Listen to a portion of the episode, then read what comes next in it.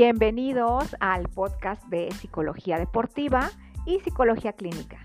Aquí vamos a tratar temas acerca del deporte, de la psicología del deporte, de cómo funciona el ser humano en el área deportiva, pero también vamos a hablar de emociones, sentimientos, relaciones, cosas bien interesantes de psicología. Yo soy Yadira Olinka y voy a estar contigo con un invitado también, siempre platicando acerca de temas bien interesantes. No te los pierdas.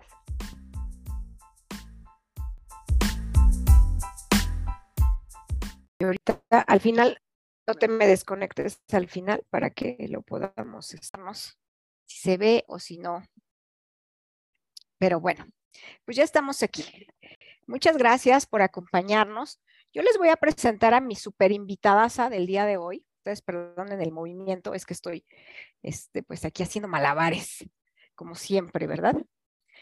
Bueno, pues muchísimas gracias por estar aquí con nosotros. Eh, yo les quiero presentar a Daniela Cerón. Ella es una, mujer de verdad impresionante porque tiene un currículum súper extenso que, bueno, ya ahorita, ahorita se los voy a platicar, pero la verdad es una persona a la cual yo quiero mucho y admiro mucho. Eh, ella es experta en muchas cosas.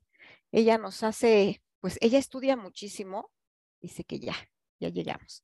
Bueno, pues Dani Cerón es para mí una de las personas, uno de los referentes más importantes de la nutrición deportiva. Eh, déjenme contarles un poquito de su currículum. Ella es licenciada en nutrición deportiva. Ella es eh, maestra, tiene una maestría en nutrición deportiva. Ella tiene una maestría también en ciencias del deporte. Tiene un doctorado en educación física y entrenamiento deportivo. Tiene una especialidad de, bueno, tiene varias, especialidades, pero ella es educadora en diabetes, eh, es especialista en dieta cetogénica, es especialista en ayuno intermitente, también es especialista en alimentación vegana, en nutrición para enfermedades crónico-degenerativas, nutrición en etapas de la vida. Y bueno, tiene más cosas que ya me voy a llevar todo el programa diciendo todo lo que Dani ha estudiado, Nada más para que vean la talla de invitado que tenemos eh, aquí con nosotros. Y bueno, pues vamos a hablar hoy de cosas bien interesantes como es la biodecodificación en la obesidad. Pero primero vamos a saludar. ¿Cómo estás, Dani? Cuéntanos. ¿cómo hola, Dani. Buenas noches. Gracias por la invitación. Siempre es un placer estar este, pues, trabajando con gente tan preparada también como tú. Y es un honor siempre convivir con gente tan profesional y especializadas también en su rubro. Así que muchas gracias por la invitación y muy buenas pues, Al contrario, yo la verdad muy feliz de contar con gente como tú en este espacio donde vamos a poder compartir pues información. La gente, la gente a veces este, pues nos pregunta muchas cosas o se pregunta muchas cosas y, y creo que nuestra obligación es como cumplir con, con esta, esta parte de ayudar a que todas estas eh, preguntas, todos estos cuestionamientos que las personas se llegan a hacer, pues nosotros con la información que tenemos, pues ponérselos al alcance, ¿no? Y tratar de derribar también ciertos mitos, ¿no, ¿no crees? Porque a veces tenemos mucha esta, esta cuestión de no saber qué es exactamente lo que nos está pasando. Y bueno, vamos a hablar hoy de biodescodificación con Dani. Para empezar, pues hay que aterrizar este, este concepto, ¿no? ¿Qué es biodescodificación? Yo lo que voy a platicar es como yo lo entiendo, yo tengo una especialidad, un diplomado en biodescodificación, pero lo vamos a ver desde, desde dos eh, áreas muy diferentes, pero a la vez parecidas, ¿no? Eh, recordemos que somos seres biológicos, seres eh, psicológicos y seres sociales, ¿no? El, el, ser humano es biopsicosocial.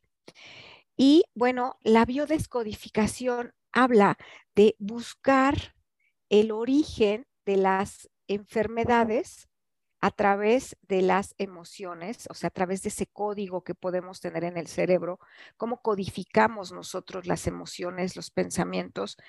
Y bueno, este, el saber que nuestras enfermedades nos pueden, perdón, nuestras emociones nos pueden enfermar, ¿no?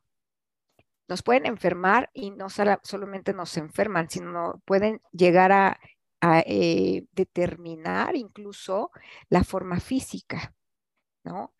Es, esta es una teoría que se viene pues trabajando desde hace algún tiempo, el saber eh, dónde surge la enfermedad a través a lo mejor de algún impacto que hayamos tenido, a lo mejor de alguna pérdida, del estrés, de un trauma no resuelto, y de ahí nosotros vamos a pues a enfermar. Hay algunas, eh, esta teoría surge de algunas investigaciones que se realizaron de un médico que de pronto su esposa enferma de cáncer y este, eh, por la pérdida de un hijo. Su esposa enferma de cáncer y él también enferma de cáncer. Y se dan cuenta que eh, las personas que tienen cáncer, pues como que se forma una manchita en el cerebro, dependiendo el lugar donde les hubiera dado cáncer. No sé si ustedes han escuchado por ahí que de pronto dicen, no tengas rencor porque eso te, puede enfermar del cáncer, ¿no? No, no, este, y gente que está enferma de cáncer y que de pronto dice, es que yo me lo provoqué porque soy rencorosa. Bueno, tampoco es como tan, tan específico, ni tampoco se trata de culpar, pero sí se trata de entender que a veces el origen de lo que nuestro cuerpo tiene, tiene eh, puede ser eh, de, forma emocional y eh, a través de nuestro pensamiento, ¿no? ¿Cómo lo entiendes tú, Dani, la biodescodificación? Cuéntanos. Completamente de acuerdo contigo, Yavi. Es, es como, es una alternativa, ¿no? Es, es una estrategia alternativa a estas, eh, pues, corrientes donde, como tú lo mencionas, analizamos no nada más la parte de la psique o de la emoción, sino también la conducta, en donde repercute, bueno, ahorita que tú lo hablabas en función de eh, o, cómo lo complementamos con la nutrición, pues eh, habla mucho de la conducta que yo voy a generar, a lo mejor desde la parte de la alimentación, que va a dar como consecuencia a lo mejor la, el origen, como lo dices, de algunas enfermedades, ¿no? Y cuando nosotros realmente nos, nos enfocamos a trabajar el origen de la emoción, del conflicto, pues podemos encontrar que es como una pelotita de nieve que se va haciendo cada vez más grande, más grande, más grande y que repercute en el estado de salud físico, emocional, psicológico de una persona. Justamente, así como, como lo dices, se va, todo, todo se conjunta, ¿no? Las conductas, o sea, sabemos que tenemos una triada, siempre lo digo en psicología, la triada eh, emoción, pensamiento y conducta, ¿no? Lo que estoy sintiendo, lo que estoy pensando y lo que finalmente voy a terminar por hacer.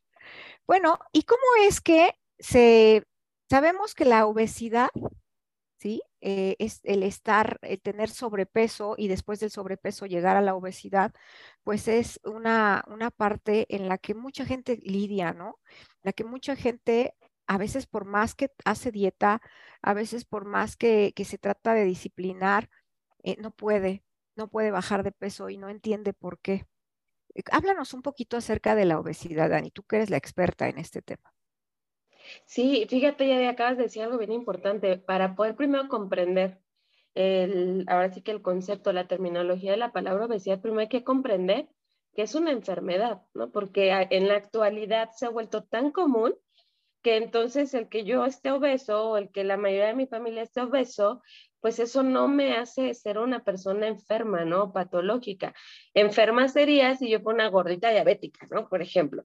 Entonces, primero hay que comprender esa parte, ¿no? Que el sentido de la obesidad, pues ya nos habla de, de tener cierta predisposición al desarrollo de otras enfermedades, pero ya estoy yo desarrollando un estado patológico, un estado de enfermedad. Vamos, en las, eh, desde la parte médica podríamos decir que es esta circunstancia donde hay una acumulación principalmente de tejido adiposo, ¿no? Así es como podríamos eh, pues ubicar en términos como médicos nutricionales muy generales la, el concepto o la enfermedad de obesidad o incluso eh, de, de, la parte del sobrepeso, ¿sí? La importancia, creo yo, aquí de, empezarlo a relacionar con todo esto que tú eh, estás mencionando y la charla que estamos teniendo, pues es empezar a encontrar qué detonantes emocionales y psicológicos me están deteriorando el organismo para tener conductas que me llevan a tener un estado de salud como la obesidad. Claro. Sí, claro, por supuesto, cuáles son esos detonantes. Y es que, ¿sabes qué? Aquí entraríamos una vez más en este tema que, de la cual yo soy súper fan y por eso siempre pongo mi, mi, este, mi hashtag, mi eslogan de palabra de bruja. No porque yo sea una bruja de esas de caldero, ojalá, no he podido encontrar el caldero, eh, más bien porque sí, sí creo yo en, en esta parte de, de las palabras, las creencias, ¿no? Todo lo que nosotros creemos acerca de nosotros, de nuestro entorno, de, lo que nos enseñaron a creer. Y muchas veces decimos, pues es que si aceptarme a mí, amarme, es aceptarme tal y como estoy, ¿no?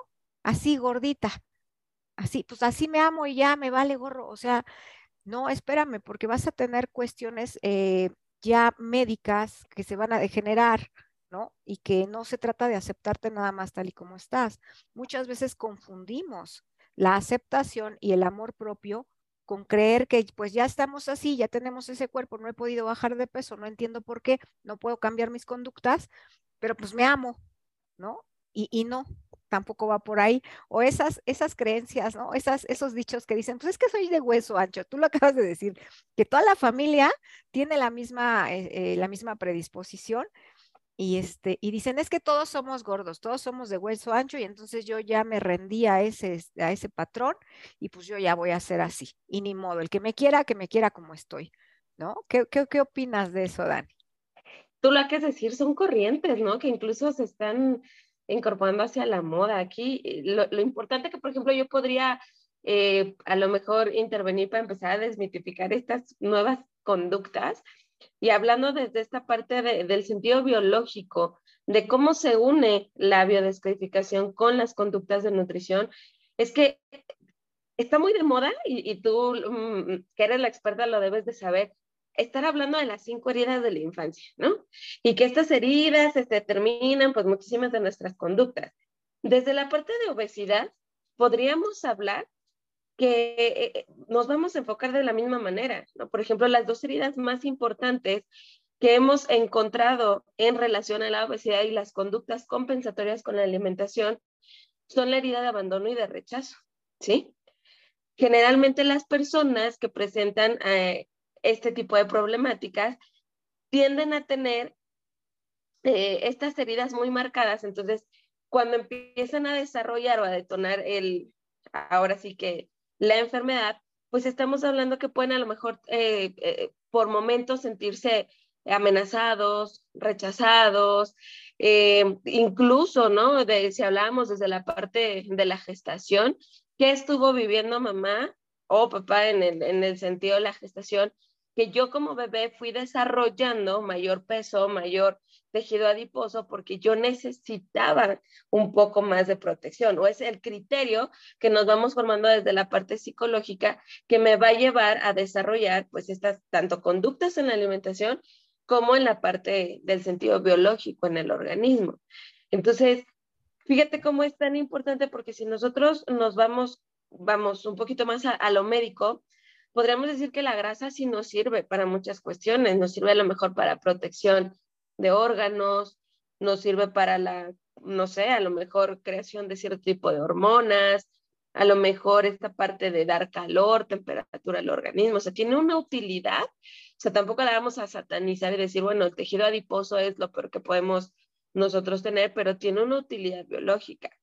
En el punto de quiebre, cuando nosotros hacemos un mecanismo de protección, se conoce como mecanismo de protección primitivo o desde la parte de nutrición así es como lo aterrizaríamos. Es tan primitivo este, este sentimiento de protección porque me sentí pues a lo mejor abandonada, rechazada o pudo existir alguna situación, un detonante importante en, en todo mi desarrollo, a lo mejor un abuso sexual, un divorcio, donde se generó este vínculo, esta vinculación de emoción alimentación. Estrategia, comida. ¿Cómo lleno mis vacíos? ¿Cómo lleno mi abandono? ¿Cómo lleno mi rechazo? Por medio de la alimentación. Y ahí nos iríamos a los tipos de alimento que buscan la compensación de estas conductas, si son dulces, si son salados, si son picosos, a lo mejor si va viendo más a lo frito, pero todo esto tiene esta, vamos a decir, como unidad o desencadenante donde principalmente las personas que como tú lo mencionaste, han estado en intento este tratamiento, voy con otro nutriólogo, voy y no me funciona, tendríamos yo creo que mejor buscar el origen que genera mis vacíos existenciales para poder modificar las conductas compensatorias y que entonces el tratamiento nutricional me funcione. Claro, por supuesto. Híjole, y es que entraste a un terreno en el cual yo soy súper fan, que son las heridas de la infancia hasta tengo mis tallercitos también ahí este, para, para que, las entiendan mejor. Ahí busquen en mi canal de YouTube, están todas las heridas. Fíjate que tienes mucha razón. O sea, en, las, en, esta parte de los esquemas o las heridas de la infancia, que son dos teorías diferentes, pero son muy parecidas, eh, la herida del abandono nos dice que, bueno, que son problemas con mamá, ¿no? O sea, toda esta parte del, de incluso a veces hasta de no tragar, fíjate que esto es bien interesante, porque el hecho de que haya situaciones a las cuales yo no me puedo enfrentar, las cuales hasta puedo decir, es que esto no, no lo trago, no lo tolero, eh, es, es, una, es una cuestión también de alimentación, ¿no? No trago cosas, no trago, no, no puedo con situaciones y entonces no puedo digerir de manera, este, ahora sí que favorable, ¿no? Positiva. La herida del abandono nos dice mucho que estamos hablando de me sentí desprotegido, me sentí descuidado, ¿no? Y como tú bien lo dices, la grasa llega a ser una protección, nos da calorcito, nos da este, no, nos cuida, nos protege. Y también la herida del rechazo, el sentirnos rechazado, eh, temor a ser rechazados, a, no ser vistos, porque fíjate que la, la capita de grasa que nosotros vamos a hacer es porque no queremos ser vistos como somos realmente. Incluso muchas veces nosotros mismos nos estamos rechazando y nos estamos haciendo daño a nosotros mismos, ¿no? Eso, eso habla mucho de la herida del rechazo, de desvalorización. No me han valorado las personas y no me valoro yo misma. Y entonces pues total, ¿qué más da? Ya sé que me hace daño, pero ¿qué más da, no? Este, vamos a darle eh, al atracón. Em, empiezo a llevar una dieta y de repente digo, no, no vale la pena porque siento que yo mismo no valgo la pena. Pero fíjate que aquí yo le voy a aumentar otra herida porque yo dentro de todas las cosas que he ido eh, estudiando, realizando, viendo mis talleres y con mis pacientes, he encontrado que la herida de la humillación el, que crea la máscara del masoca, del masoquista, también genera una capa de grasa muy importante. ¿Por qué? Porque cuando, soy humillado, o sea, toda la gente que ha sido bulleada, y, el bullying primario viene de casa, ¿eh? El bullying primario, ya lo hablábamos, eh, son los padres los que, nos ponen el primer apodo, los que nos dicen que somos esto, o sea, que nos van diciendo, nos ponen etiquetas. Cuando una persona también es, es bulleada, un niño, por ejemplo, imagínate un niño tipo gordito, ¿no? Es bulleado en la escuela. Eh, la herida de la humillación forma la máscara del masoquista, o sea, aquel que, que entiende el amor a través de la humillación o a través del dolor. ¿Qué voy a hacer? Me voy a esconder detrás de mi paquetito de, grasa para que no me vean. Y fíjate que algo bien chistoso que hacen las personas masoquistas es que se vuelven comediantes de sí mismos. O sea, hay personas que, son, que tienen eh, obesidad y se burlan de sí mismos, de su propia obesidad. Sí, esta, esta también es una parte en la cual yo, como te decía, yo me acepto así y me burlo de mí, pero eso no quiere decir que estén sanos mentalmente, emocionalmente no quiere decir que estén sanos porque se aceptan. Y ahí tendríamos que entrar en, uy, en un montón de cosas que, que pues ya les vamos a contar. Pero exactamente esta, esta parte de que haya alguien que no sea psicólogo, sino que sea nutriólogo, que esté enfocado específicamente en qué tipos de alimentos te vamos a dar, qué tipos de alimentos estás eligiendo y que lo comprenda perfecto, la verdad es que viene a ser un clic maravilloso para aquellas personas que no han podido encontrar esa, esa respuesta, ¿no? Porque muchas veces pueden acudir al nutriólogo, pero llegan con el psicólogo y les quieren platicar su teoría de la biodescodificación o de sus heridas y, y muchos nutriólogos dicen, ay, estás mal, ¿qué te pasa? ¿no? Sí, o lo trabajan desde la parte como muy clínica, ¿no? sin comprender el origen. Tú ahorita, fíjate, decías, bien, bien padre, y decías, si yo lo veía desde la parte psicológica, tú como terapeuta, experta en psicología, dirías, la persona tiene un conflicto de que no traga, no tolera la situación. Esa situación desde la psicología, ¿cómo la compensa en la parte nutricional? Claro, no lo trago desde la psique, pero sí me lo trago con pan, me lo trago con chocolate, porque prefiero adentro que afuera, porque ni siquiera lo puedo expresar, ¿no? O a lo mejor en esta parte de la herida de la humillación, de la herida del rechazo, donde estoy triste, entonces tiendo más a los alimentos picantes porque eso me genera una dosis de interés, porque hay un estímulo dentro del organismo que a mí me ayuda a generar un estado de plenitud, de excitación, que me libera momentáneamente, a lo mejor de esa depresión constante, que yo ni siquiera ubico que es depresión, por esas heridas no vistas, ¿no? Claro. Por los alimentos dulces. Entonces, todo esto tiene una relación completamente directa con las conductas compensatorias enfocadas a la alimentación y me van a generar pues estas enfermedades. Claro, por supuesto. aquella persona que esté pues en esta parte a lo mejor de tristeza, de picante, picante, picante, pues seguramente nos vamos a tener una colitis, una gastritis, úlceras. Entonces la relación con la alimentación es en su totalidad, después de, bueno, adentrarnos a este mundo de la biodescodificación, yo creo que va completamente de la mano.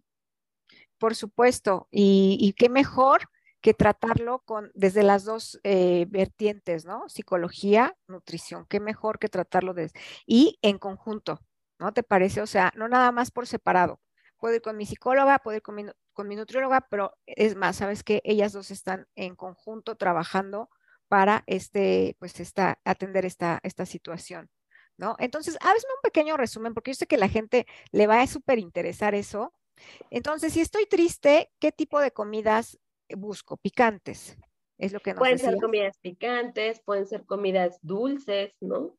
Los, los que tienen mayor eh, tendencia a lo dulce, a lo chocolatoso, a los bizcochos, nos habla que son personas que se sienten como constantemente atrapadas en una rutina, ¿sabes? Como eh, una fatiga en la vida, eh, incluso cansados, ¿no? Energéticamente están fatigados, no tienen ganas de hacer nada. Si lo veamos desde la parte psicológica, eso se llama depresión. Entonces el organismo es muy sabio.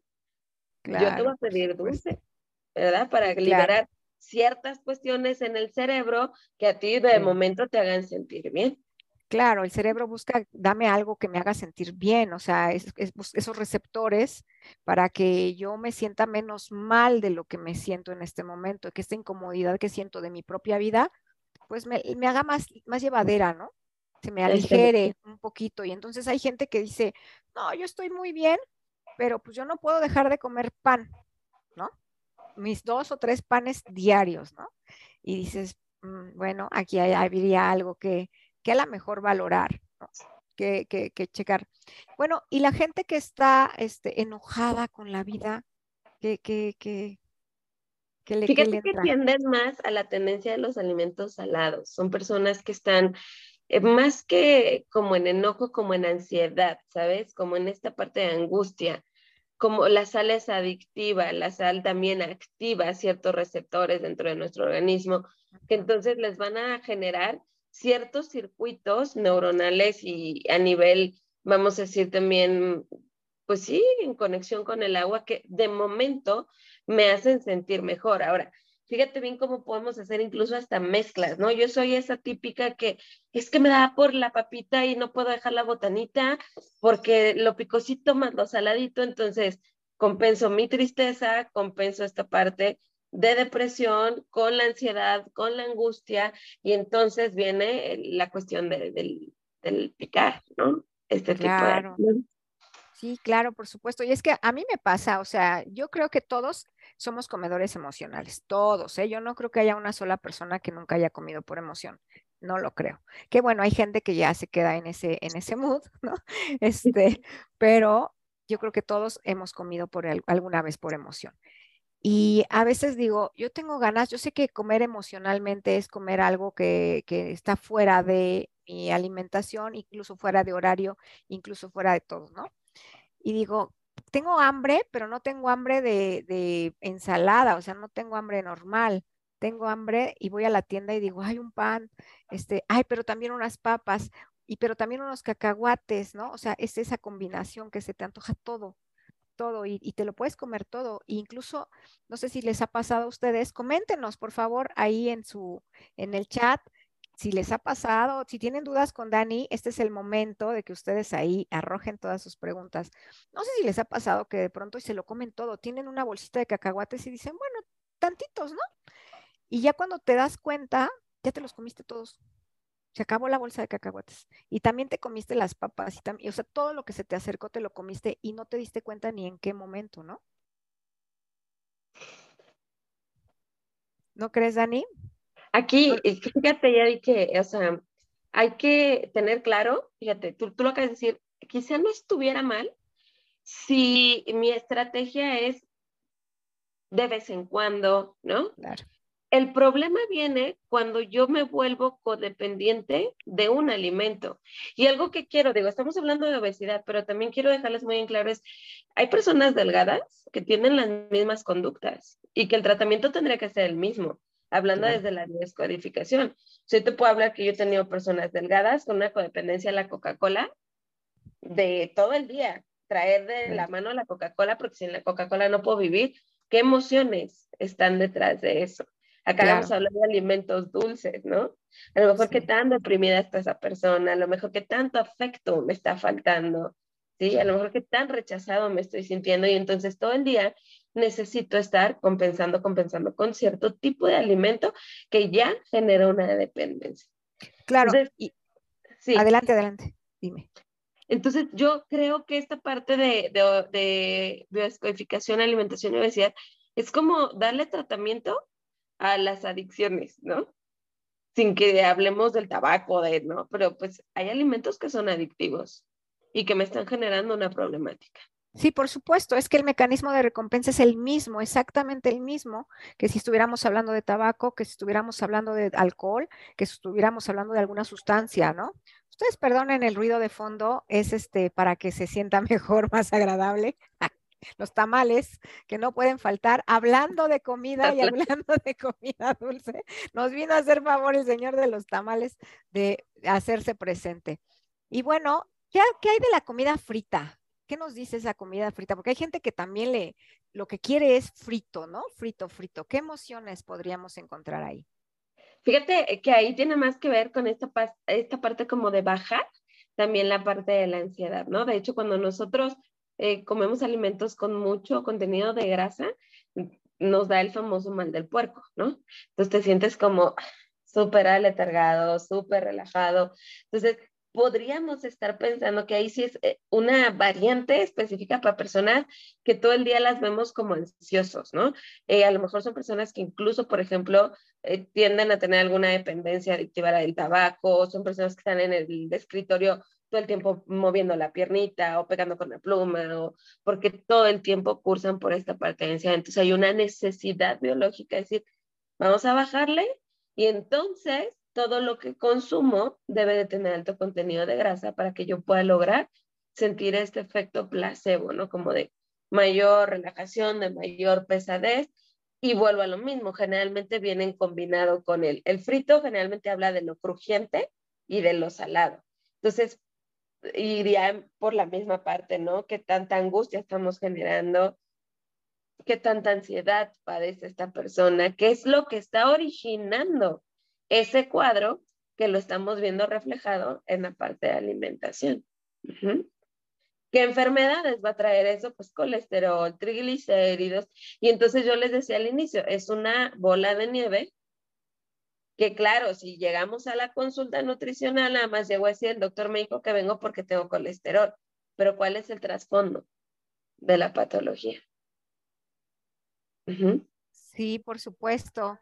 Bueno, pues está el de los tamales animándome la fiesta. Muchas el de los tamales. Fíjense qué bonito, todo se conjunta, el universo nos, nos dice, ¿verdad? No salgan por su tamal, en este momento no. Este, pero bueno, ¿qué, le quieren preguntar a Dani? Mira, te voy a leer algunos comentarios. Ya está Regina Solano, buenas noches. Vicky Arias dice que muy interesante el tema. Juan Hernández, muchas gracias, Juan. De verdad que siempre estás aquí todas las, noches. Buenas noches. Eh, Fitness Capoeira, un alumno mío muy querido, hola, dice, ayuda, no puedo dejar de tomar leche. ¿Qué onda con la leche? ¿De qué se tratará la leche, Dani? A ver qué nos dices. Sentido biológico, me habla de mamá, de lactancia. Ah, claro, por supuesto. ahí hay algo, ¿verdad? Ahí hay, algo. hay, algo. Habría que ver qué tanto es el exceso, ¿no? De, del consumo de leche, pero si, si es demasiado, ya me está trayendo un, conflicto a nivel, pues, eh, orgánico, el conflicto es con mamá y tiene mucho que ver con la parte de lactancia macha. Bueno, ya llegó el de los elotes ahora. Ustedes perdonen, es, es, música ambiental. Bueno, dice que cree que es lechólico. lechólico, no sabe cómo dejarla. Muy bien, pues yo te voy a recomendar ahí a Dani, ¿eh? Ivonne Yáñez nos dice que sí, que tienes mucha razón. Fíjate que, ah, mira, está Vicky Arias. Buenas noches desde Ecuador. Muchas gracias por estar aquí, Vicky Arias, desde Ecuador. Eh, aviéntenos sus preguntitas para Dani. Nosotros les queremos platicar que vamos a tener un cursito. Háblanos de este curso, Dani, en lo que el de los elotes y el del el pan y todo lo que vienen a vender se va. Sí, bueno, este fue así como una, se dan cuenta, una mini, mini embarradita de lo que es la biodescodificación con el trabajo terapéutico y la parte nutricional. El taller que vamos a estar eh, manejando es el conjunto de ambas partes, ¿no? Vamos a estar hablando de estrategias para que cada uno, pues, ustedes, eh, pues, aterrice cuáles son, como ahorita lo decía eh, el compañero de la leche, mis debilidades, dónde están mis eh, preferencias o mis adicciones, mis conductas compensatorias y poder realmente modificar la conducta una vez que yo encuentre el origen. Eh, estaremos hablando de estrategias de cómo hacer tu plan de alimentación, este, cómo aterrizarlo a diferentes enfermedades. A lo mejor yo, pues ahorita me llamó la atención porque pues hablaban de obesidad, pero pues ahora que ya me hizo un poco de sentido, resulta que también traigo por ahí los niveles de glucosa alterados. Estaremos hablando de las enfermedades más comunes en relación con la obesidad que también tienen un, problema raíz, ¿no? Si la diabetes nos habla de a lo mejor eh, carencia de afecto, me faltó amor de mamá, me faltó amor de papá y entonces la conducta de mi organismo fue elevar los niveles de glucosa. ¿Qué estrategias nutricionales pudiera yo implementar para modificar este tipo de, pues, de enfermedades? ¿no? Entonces, creo que puede, eh, si han sido este tipo de estrategias, personas que constantemente están intentando tratamientos nutricionales, no me funcionan, los abandono, los dejo, complementarlo desde este punto, ¿no? ¿Por qué lo dejo? ¿Qué me está bloqueando? Que para eso pues está Yadira, que es la experta. Estaremos revisando toda esta parte de las heridas de la infancia y relacionarlos con la parte de la alimentación, ¿sí? O sea que va a estar súper completo, de verdad. Y es que no es que digamos nosotros, a partir de, cuidar, eh, de entender la raíz, ya te vas a, curar, ¿no? Porque hay, hay enfermedades crónico no degenerativas que no se van a, curar, pero que sí puedes mejorar tu, alimentación, tu autocuidado, mejorando tus conductas alimentarias, entendiendo por qué sí. Yo conozco gente que, que padece de diabetes y que no puede llevar a cabo la, dieta correcta, ¿sí? Aún sabiendo que le hace mal. ¿No? Entonces, ese tipo de, enfermedades, ese tipo de personas, pues también se pueden ayudar mucho a través de este taller. No solamente es para los que estén obesos, no solamente es, como lo dice Dani, para la gente que tiene una enfermedad, sino a lo mejor algo, algo hay en mí que no me ha permitido alcanzar esos niveles que yo podría haber alcanzado, ¿no? Que yo podría. Eh, tener, a veces nosotros decimos, no, no puedo tener ese cuerpazo, hasta vemos a las chavas que se ven súper bien y decimos, no, eso no es para mí, porque nunca lo he logrado, pero es que a lo mejor nunca, eh, a lo mejor no has podido entender por qué no lo has logrado, ¿no? O sea, el detonante, como lo dices, Dani. Te voy a leer eh, para que les vayas contestando. Te mandas saluditos, este, dice Irving Bolaños, saludos, Dani, te dice. Irving Bolaños Cabrera.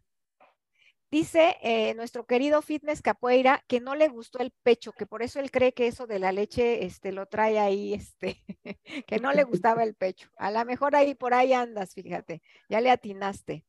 Nos dice eh, Terci Cabrera Fit. Hola, Tere. Saludos, tema súper interesante. ¿Qué pasa con los que quieren una bebida alcohólica para relajarse? A ver, ¿qué les puedes decir, Dani? Híjole, pues ya el alcohol ni siquiera entraría como dentro de los alimentos, ¿no? Ya estamos hablando de una sustancia, pues considerada nociva para la salud. Seguramente ahí estamos hablando de todos los efectos a nivel cerebral que tiene el alcohol, que de momento anestesian la cuestión emocional. Ahí me iría por completo a aventarle la pelota y a ir a decir, bueno, me, atrevería a, decirle a esa persona que se atreva a adentrar cuáles son los focos rojos que le están haciendo ruido y que quiere topar con la anestesia, porque en realidad el alcohol es la anestesia que probablemente lo hace sentir feliz, que a lo mejor le hace tener confianza, que a lo mejor lo hace sentir alegre y volvemos a hablar de las circunstancias. Si no tengo el alcohol, me siento rechazado, me siento humillado, me siento no visto, Entonces necesito ese tipo de alimento o sustancia para entonces generar lo que no puedo hacer conscientemente.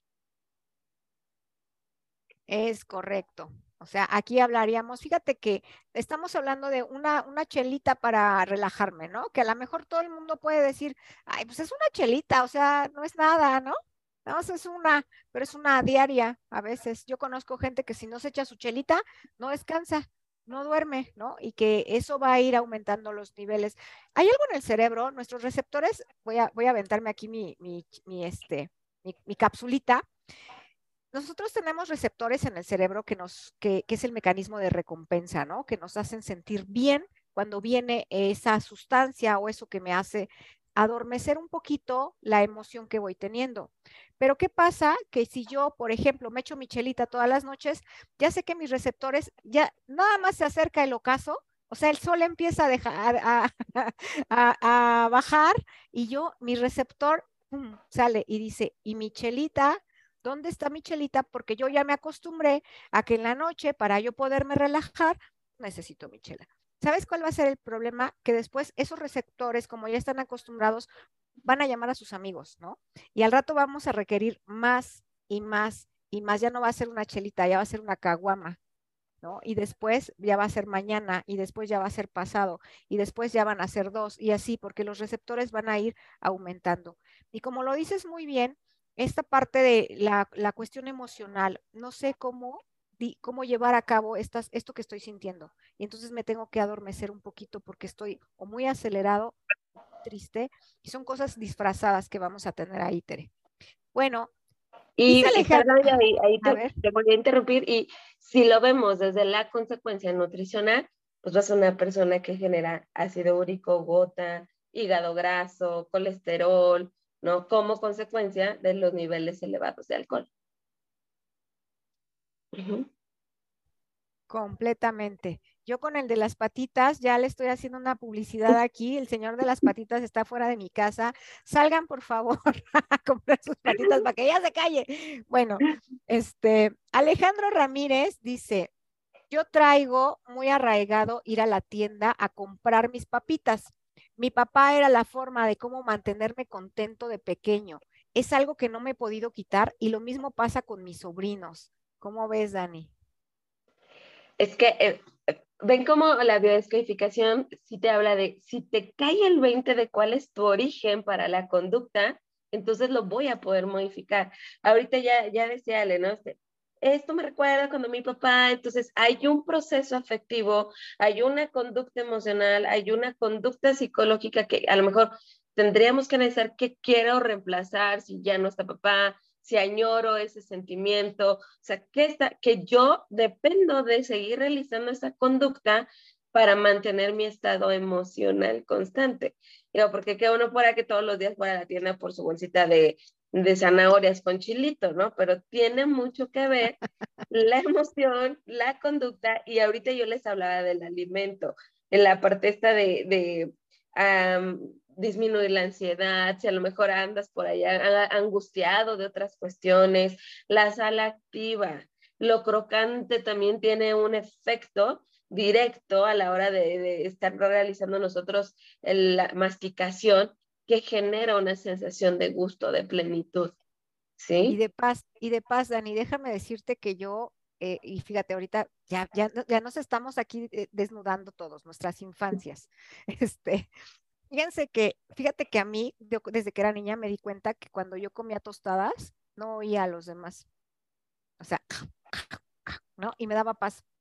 O sea, yo decía, prefiero comer tostadas que estar oyendo lo que está sucediendo a mi alrededor. Me caen mal las personas, como siempre desde niña. Y entonces la tostada a mí me desconectaba del mundo. Entonces la tostada me daba paz. Por eso las cosas crujientes probablemente también provoquen esa sensación de, tranquilidad, de, desconexión con, con lo que está pasando. Y es que además todo esto ya es como muy, muy particular, ¿no? O sea, se dan cuenta que ya son como cuestiones o problemáticas que son como muy repetitivas y que no me dejan modificar mi peso, mi estado de salud, porque me boicoteo, porque hoy te diré, decía, pues yo hacía esto para dejar de oír, ¿no? Entonces, ¿qué tal que mejor trabajamos el, el, no sé, a lo mejor el origen de por qué no quiero ir, cómo lo resuelvo y entonces a lo mejor dejo esa conducta, ¿no? Si le trajera un problema a nivel salud. Entonces, sí, este tipo de tratamiento es como muy específico y particular para cuando ustedes ya están como muy atorados, como en estas conductas de no logro rebasar, no, es más, ni siquiera logro concretar mi cita nutricional, ¿no? O mi cita psicológica. Claro, sí, justo, justo es que hay, personas que dicen, eh, es que yo ni siquiera, o sea, ya saqué, ya sacaste cita con el Nutri, por ejemplo, yo, ¿no? Les digo a mis pacientes, o incluso a veces hasta mis atletas, ¿eh? Déjame decirte que no porque estén las personas ejercitadas, no porque traigan el cuerpo fitness, no porque estén haciendo deporte, quiere decir que están bien emocionalmente o nutricionalmente, ¿ok? A veces les digo, ¿y ya sacaste cita con la Nutri? No, ya mañana, ya pasado, o sea, es un terror que a veces ni siquiera pueden llegar porque no quieren ni saber cómo están, no quieren que les digan cuánto deben de comer, no quieren que les digan eh, que, tienen miedo incluso de, de que vayan, de ir, perdón, porque piensan que les van a quitar alimento, ¿no? O sea, son, son cosas que sí tenemos que ir así como rumiando un poquito, ¿no? A ver qué está pasando, que eh, haciendo esa introspección, ¿no? nos dice Juan Hernández, es más disciplina alimentaria o apostar por alimentos de temporada selectivas. O sea, ¿nos disciplinamos o apostamos por alimentos de temporada? ¿Qué ayuda más? Nos dice Juan. Yo creo que serían ambas y además yo le sumaría la parte de, hacerlo consciente. De nada me sirve de manera paliativa, por decirlo. Es como, la nutrición es como tomar un medicamento, por así decirlo. De nada me sirve el que yo lo tome temporalmente o con un objetivo solo de bajar de peso, pero no sin hacer la conciencia del cambio de hábito, porque en el momento que yo deje el tratamiento, pues vienen los efectos rebote o bueno, ¿no? Entonces, creo que es la elección del alimento, la conducta y hacerlo consciente de adoptarlo como un estilo de vida saludable, no como un tratamiento. Sí, por supuesto. O sea, saber que, hablar de, nutrición, hablar de entender, es, es aprender a comer, ¿no? Es aprender y, llevarlo a, un, este, sí, por ejemplo, a un, estilo de vida, por supuesto, ¿no? Y también saber elegir tus propios alimentos, porque a veces no podemos estar en régimen súper estricto todo el tiempo, no se puede, pero sí podemos entender qué es lo que nos hace bien y elegir, ¿no? Bueno, a lo mejor hoy me voy a comer mis este, papitas. En este ejemplo, ya vi que ponías de tú de las papitas con el compañero, pues si lo hace consciente, en este ejemplo que ponen de si es disciplina, si es elegir el alimento, bueno, él ya lo está haciendo consciente desde qué punto es emocional. Puede que hoy sí vaya por mis papitas y me dé el gusto, pero mañana la elección del alimento ante la misma conducta puede ser diferente. Diferente. Y es que sabes que Alex, porque nos dice Alex que a veces se siente satisfecho, pero me siento con la necesidad de mis papitas. Aunque ya estoy satisfecho, pero yo quiero mis papitas. ¿Sabes qué? Hay, por ahí una emoción. Hablábamos en alguna, en alguna clase de psicología ¿Cómo te enseñaron a gestionar tus emociones a ti? ¿no? De niño, acuérdate, hagan esa, esa tareita para nosotras antes de inscribirse al taller, reflexionen un poquito. A veces tendemos mucho de decir, no te enojes, vamos a la tienda, ¿no? Cuando somos niños. Ya no estés enojado, si ya no te enojas, te llevo a la tienda y te compro lo que tú quieras, ¿no? O no estés triste, te compro unas papitas, te compro una paletita, ¿no? Este, no llores, no estés, no, este, o sea, ¿cómo te enseñaron a ti desde niño qué tipo de emoción eran las que tus papás te sacaban de la emoción con el alimento, porque de ahí viene también mucho, ¿no? ¿Cómo ves, Dani? No, pues es que desde, si nosotros, por eso les decía al inicio, esta es una situación de, mecanismos primitivos. Nosotros desde que empezamos el proceso, ahorita que hablaba el compañero de la leche, ¿no? De la alimentación, ahí hay un vínculo, un vínculo emocional, un vínculo afectivo con la lactancia. En el momento que empezamos con la parte de los alimentos en sólido, es muy común, tú lo acabas de decir, ya está llorando el bebé, ya me tiene, dale una paletita. Y entonces el dulce al niño le fascina y la paletita lo calla porque le estimula un montón de sustancias en el cerebro que me calma. Y desde ahí yo como niño empiezo a relacionar emoción comida, emoción afecto, emoción tranquilidad. ¿sí? Entonces es súper importante esto que tocas decir, la relación de mi emoción con las conductas de alimentación. Sí, y es que esa es una cuestión aprendida, o sea, nos enseñaron de alguna manera a gestionarnos de esa forma, ¿no? A través del alimento. O cuando estabas triste, no sé si, o sea, cuéntenos un poquito también qué les pasaba. A veces estamos tristes y las abuelitas, las mamás, con tal de no vernos tristes, pues te traían el chocolatito con el pan, incluso el clima, ¿no? Cuando decimos tenemos un clima así londinense, este, eh, motelero, ¿no? que decimos, pues como no puedo este, salir, pues entonces un chocolatito con un pancito porque me hace sentir mejor, porque a veces el clima nublado, lluvioso nos hace sentir tristes, creemos que son, son climas tristones y entonces hay que eh, gestionarlo a través de azuquitar, de cafecito caliente, chocolatito caliente, pancito, cómo nos enseñaron a nosotros a ir gestionando esas emociones, ¿no? Nos dice Vicky Arias, Zona Fit, ¿qué recomendarían con respecto a mejorar la alimentación para las personas que tienen artritis y que pueden alcanzar a tener un mejor manejo de sus emociones para que no afecten su salud? La artritis, Dani. Desde la parte de alimentación, estamos hablando de un proceso inflamatorio. Entonces, eh, tienen mejor respuesta con dietas eh, enfocadas hacia las grasas, grasas saludables. Creo que podría ser una muy buena estrategia trabajar sobre una dieta cetogénica. La suplementación con omega 3 les ayuda muchísimo a disminuir el dolor articular, la inflamación articular y que se apoyen mucho también de vegetales color verde fuerte. Hablando desde la parte nutricional, ¿sí? Evitar alimentos como los lácteos que pueden generar o eh, más bien repercutir en lo contrario, ¿no? Este, incrementar el proceso inflamatorio. Y, pues ahí tendríamos que ver la, emoción, o sea, yo les vuelvo a repetir, es como muy individual, ya dirá, lo, lo puede complementar ahorita, es como que si hay una generalidad de qué me está generando un proceso inflamatorio, qué me está incomodando desde dentro, que yo lo estoy reflejando a este nivel, porque la, parte de, de, artritis me va a impedir la parte del movimiento, ¿no? Qué tan incapaz me siento de seguir siendo autosuficiente, de seguirme moviendo de manera autónoma. Claro, y sabes que en la parte de la biodescodificación, la artritis nos habla mucho de, de, de, ser muy exigentes, muy rígidos con nosotros mismos y muy autocríticos. ¿Sí? O sea, somos muy controladores internos. Y esto, esta parte de la rigidez habla de la herida de la, eh, del rechazo. ¿sí? El rechazo trae mucho este, este rollo de estar tan rígidos, no poderse mover. ¿sí? Por eso genera la inflamación. Exactamente. Entonces, está bien interesante esto, de verdad, entren al tallercito. Eh, ¿Qué fecha vamos a tener ese taller, Dani? Recuérdanos, porfa, invítalos. Pues estamos por iniciar en, dos semanas, vamos a ver, estamos todavía dependiendo ahorita ustedes, este, también la mayoría de la población, lo más seguro es que lo vamos a tener los días viernes para que no tengan ningún problema de, de, este, de asistir, lo van a poder revisar de manera grabada, también.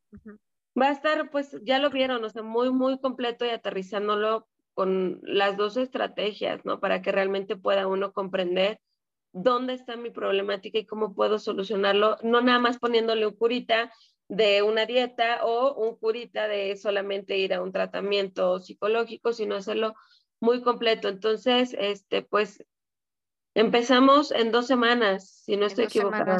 Por ahí de, vamos a, trabajarlo por ahí del 14 de abril, ya les estaremos mandando la, la publicidad, la información. Y, y, ¿saben qué? Si no, lo, si no es para ustedes, o sea, porque dicen, bueno, yo dentro de todo creo que estoy medio bien, a lo mejor tienen por ahí algún familiar que podría servirles mucho. ¿No? Siempre tenemos ahí que la mamá, que la tía, que la...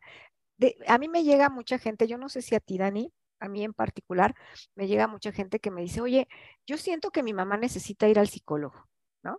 Este, te la mando, pero háblale tú y dile que tiene que ir al psicólogo, ¿no? O sea, no, no, yo, son capaces de pagarle la terapia y que vaya, ¿no? Pero que yo vaya casi a decirles, yo creo que aquí es tarea de cada uno, pero a lo mejor nuestros familiares a veces no conocen estas opciones, ¿no? Entonces, eh, compártanles este videito, dejen que los escuchen aquellas personas que ustedes crean que lo necesiten y, este, ayúdenlos con el curso, o sea, ayúdenlos con el taller, porque de verdad algo, algo puede cambiar en su, en, e, en su parte, que les haga clic en su psique para que los ayude a mejorar su salud. No es ni siquiera por figura, sino más que nada es por salud, ¿no?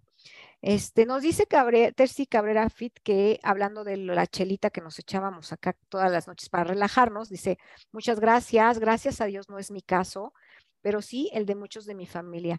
Yo más bien soy de comer chocolates. Pues ya estás oyendo, Tere, ¿eh? Los chocolatitos también traen ahí su, su, su asegún, aquí según la experta.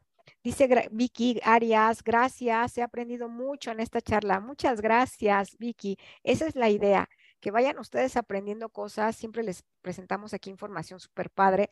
Vamos a tener unos talleres bien interesantes. Y bueno, Dani, danos por favor tus redes, dónde te pueden encontrar. Si no quieren entrar al taller, pero sí de manera particular que quieran consultar contigo, por favor déjanos todas, toda tu información para que, este, y es más, si, si, puedes, este, pues no sé, ahorita en los comentarios dejar ahí tu link de, para que te sigan, te lo vamos a agradecer. ¿Dónde te encontramos, Dani?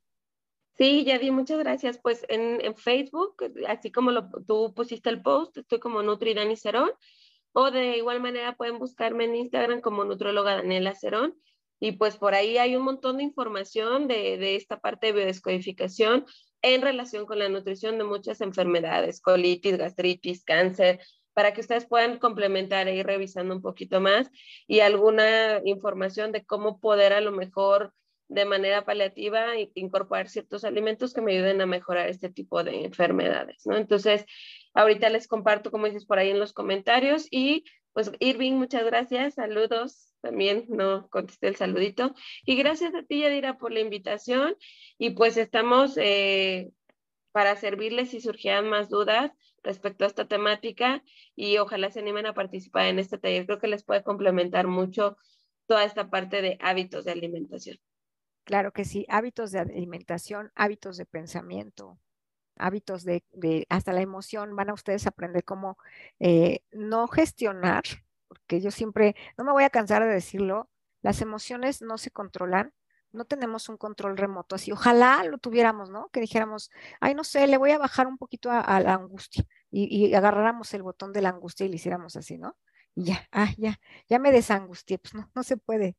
Las emociones no se controlan, no se gestionan, no se manejan.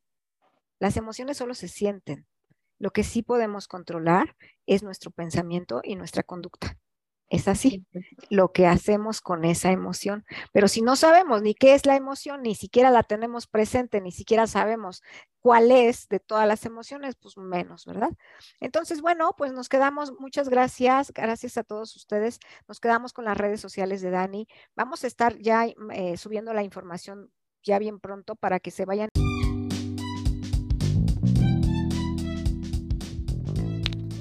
¿Qué te pareció este tema? Espero que te haya gustado.